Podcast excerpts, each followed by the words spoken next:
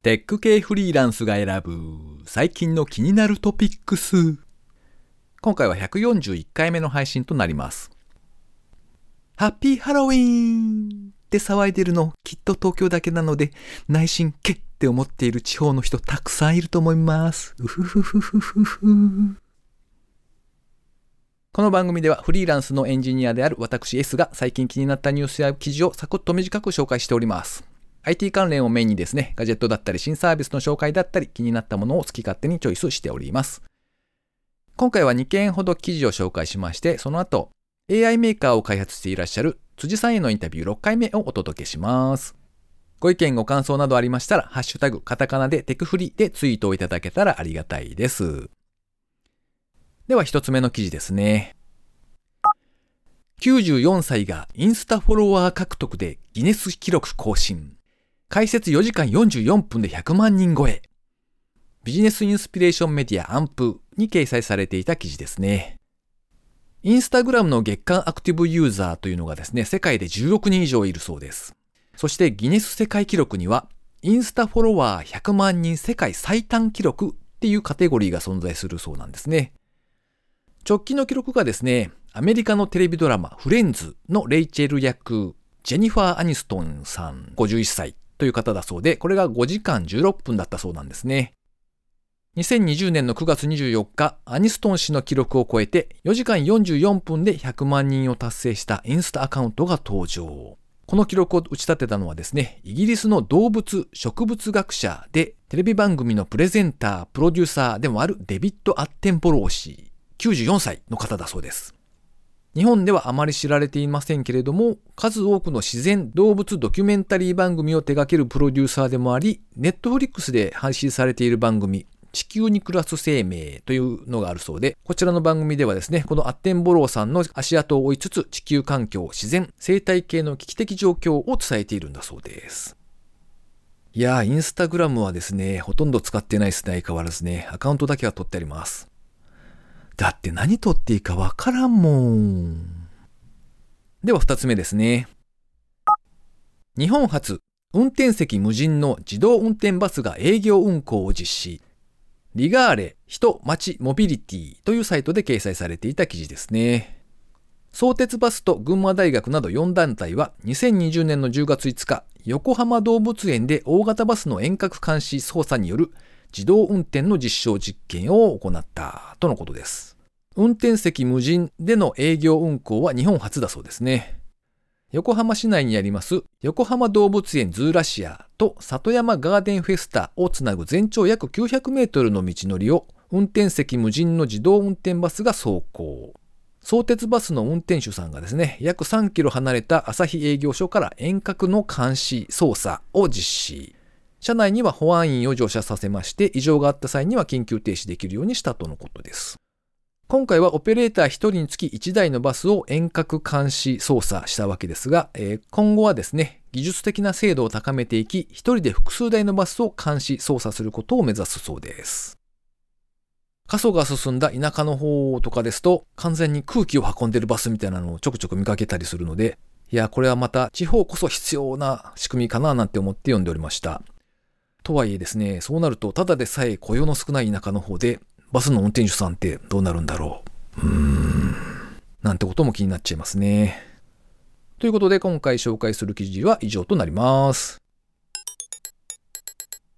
では続きまして、AI メーカーを開発された辻さんへのインタビュー6回目をお聞きください。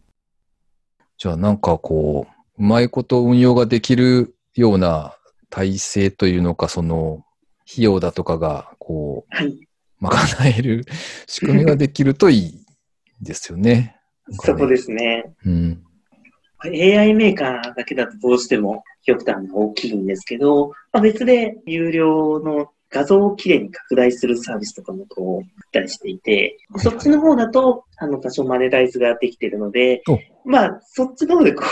う、なんとかなってるっていう、今、感じですね。あれですね、Wife2X って読むんですか、これ？そうですね。はい。まあ、それはオープンソースで、別にこう作者さんが公式がのサービスがあるんですけど、まあ、それがオープンソースとして公開されていてですね、で、僕はもうちょっと使いやすいように、こう、複数の画像を一括でこう変換してダウンロードできるようにしたりだとか、あと動画のこう拡大に対応したりだとか、そういう追加機能を入れたりだとか、あと、その、あの Y2X 自体も、やっぱり処理がめっちゃこう、負荷がかかるので、うん。まあ、それも GPU サーバー必須で、で、やっぱりそれをこう、ウェブサービスで提供するっていうのはなかなか 難しいところがあって、で、有料課金ではこう、画像拡大の時には、別途インスタンスを立ち上げて、あの、インスタンスを管理する仕組みを作ったりして、なんとか、こう、やってるという感じですね。で、そっちの有料版の方は、まあ、海外の人にもいろいろ使ってもらえてですね、あはいの、結構マネタイズは、エアメガと比べてまあできてるっていう感じですね。なんか、あれですか、何枚以上は有料になりますよ、みたいな感じなんでしたっけ？えっとですね、無料の方は、まあ、GPU サーバー1個立ててあって、で、うん。まあ、もうそこはご自由にどうぞっていう感じで、フリーにこう、使えるようにして、で、まあ、そこは広告をこう載せていてうん、で、そこに、まあ、重いので、あの、もし早く拡大処理をさせたいだとかっていう人のために、プロ版をこう、有料版をこう作って、まあ、そこで動線つなげて、で、そっちだと、こう、快適に拡大できるよっていう形で、あの、展開してますね。まあ、なので、フリーミアム。無料プラス、もうちょっと高機能なものだったり、処理を早くするために、プロ版を使ってもらう、みたいな形で運営してますね。へえ。なんか、こういうサービスの運営って大変はい。そうなんですけど、はい。そうでもないですか？いや、サービスの運営は大変ですね。結構いろいろ、こう、GPU サーバー立ち上げたまま落ちてないとか、結構最初の頃はですね、クラウド破産まっしぐらみたいな状況がちょっとあったりしてですね、まあそこは、あの、バグをちょっと詰めて、今はちゃんとあの管理できるようにはしてますね。いやー、なんかそれ辛いですね。自分のやった、自分が生み出した不具合が、こう、もろに金額になって現れるわけですよね。そうなん、そうなんでいすよ。やー、痛いな、それは。そうか。なんかでも逆に、こう、嬉しいタイミングとかもあるんですか？うーん、嬉しいタイミング。でも、嬉しいというか、あの、こう、GPU サーバーめっちゃ高機能なやつをこう何台もこう立ち上げて US 間に控えるっていうのはありますね。紙一重ですけどね。あの、失敗するとこう、破産しちゃいそうになるみたいな。そうか。あの、あれですね。全然ちょっと意味が違うと思いますけど、符号エンジニアリングみたいな。そうですね、まさに。なるほどなで最初の頃、まあ、有料版をこう出そうとしたときに、うん。まあ、AWS を使ってるんですけども、GPU のあのインスタンス、サーバーって上限が決まっててですね、立ち上げれる。最初多分、GPU の中で安いやつでも、だいたい1台、2台とか、それぐらいなんですけど、うんあの、サービスを運営するにあたって、はいあの、僕は何を思ったか、100台立ち上げれるように申請 してですね、AWS の人からこう、電話がかかってきましたね。これ、これ大丈夫ですか？みたいな。本気なの？みたいな。そうですね。いいんですか？っていうことですよね、きっと。そうですね。まあでも、まあ、なんというか、必要に応じてそこまで行くかもっていう見込みがあったってことですか？そうですね。結構その無料版の方で需要があるなっていうのは分かってたので、うんで、あと僕的にもそのサービスを運営していくにあたって、やっぱりスケーリングしとかないと、あの、有料版なのにそこの処理が遅くて引き詰まるっていうのはちょっと困るなと思ったので、そこは、まあ、怖さもありつつも、あの、十分な台数を確保できるようにしましたね。なるほど。続いて番組にいただいたコメント紹介のコーナーですね。今回はマイルドうっすらザマリン風味さんからいただいております。シニアゲーマーが配信ってなんかすごいなぁというコメントをいただきました。ありがとうございます。いや、ほんとそうですよね。なんというか、この音声配信ですらですね、結構まあ面倒っちゃ面倒なんですよね。なのに、こう、動画を撮影するということはですよ、自分の身だしなみとかもきちんと整えて準備をしてですね、いろいろセッティングをして部屋も片付け、そんなことも気にしながらですね、やっているんですよね、きっとね。そしてさらに反射神経が要求されるゲームとかもやるという。これはなかなか、なかなかの好奇心というか、そういうものがないと難しいよなと思ってですね、改めてすごいなって思いますよね。えー、なんか自分がそうなれるのかって考えると、いや、だいぶ怪しいなという気がしてしまいますが、はい。マイルドさん、コメントありがとうございました。えー、最後にですね、近況報告なんぞをぶつぶつとお話ししておりますけれども、先日ですね、あの、とある方から、えー、28インチの 4K ディスプレイをいただいたんですよ。たまたま、あの、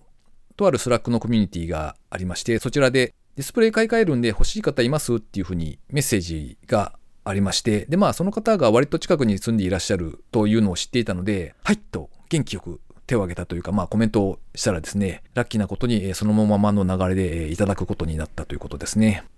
一応ですね、こう、ただでいただくというのもちょっと申し訳ないと思ってですね、拍車を用意をしてはいったんですけれども、お渡ししようとしたらですね、いやいや、使い込んでるし、本当にですね、捨てようかどうしようか迷ってたぐらいなので、えー、全然そんなのいいですっていう風でですね、受け取りを辞退されまして、えー、結局ランチだけご馳走してですね、大きなディスプレイをいただいて帰ってきたという形ですね。いや、本当にありがたいなと思って、えー、感謝感謝ですね。おかげさまでですね、とても快適ですね。あの、業界的には標準になりつつあるデュアルディスプレイとか、もっと多い人もいるとは思うんですけど、えー、あれってですね、個人的にはあの視線の移動量が大きくて、微妙になんか苦手なんですよね。あの、一度に見られる範囲って限られてるじゃないですか。視線を移動するよりは、アルトタブ使えばいいんじゃないのってこう密かに思っている派だったりするんですけれども、まあ、そんなわけでですねディスプレイが1枚のままサイズが大きくなってとってもですね快適にお仕事ができております。そしてこうなってくるとですねノート PC のあの14インチぐらいの画面が余計に小さく感じられるようになりまして、えー、たまにはこう出かけた時にとかですね、あの、ちょっとカフェによってお仕事でもしていくかななんて思ってもですよ、いやーでもな、結局自宅の方が環境いいしなーなんてことになってですね、えー、余計に引きこもる機会というのが増えそうな予感がしております。この番組へのご意見ご感想など絶賛募集中です。ツイッターにてハッシュタグカタカナでテクフリーをつけてつぶやいていただくか、ショーノートのリンクからですね、投稿フォームにてメッセージをお送りいただけたらありがたいです。スマホ用にポッドキャスト専用の無料アプリがありますので、そちらで登録とかですね、購読とかしておいていただきますと、毎回自動的に配信されるようになって便利です。Spotify、Amazon Music でお聴きの方は、ぜひフォローボタンをポチッとしておいてやってください。えー、皆様は、ハロウィーンはどう過ごされるんでしょうね。なんか NHK の朝のニュースでですね、バーチャル渋谷ハロウィーンフェスっていうのがやるみたいなことを言っていて、はーんって思って見てたんですけど、あの、クエスト2も買ってないしなーとかって思って、へえーと思って見ていたらですね、な、どうも、ビッシュのライブがあるそうで、えっ、と、今、一生懸命ですね、あの、わざわざ PC 上で使える Windows 用のクラスターというアプリをダウンロードしているところですね。いや、やべえ、もう始まるよ。えー、ということで、えー、皆様最後までお聴きいただきありがとうございました。それではまた。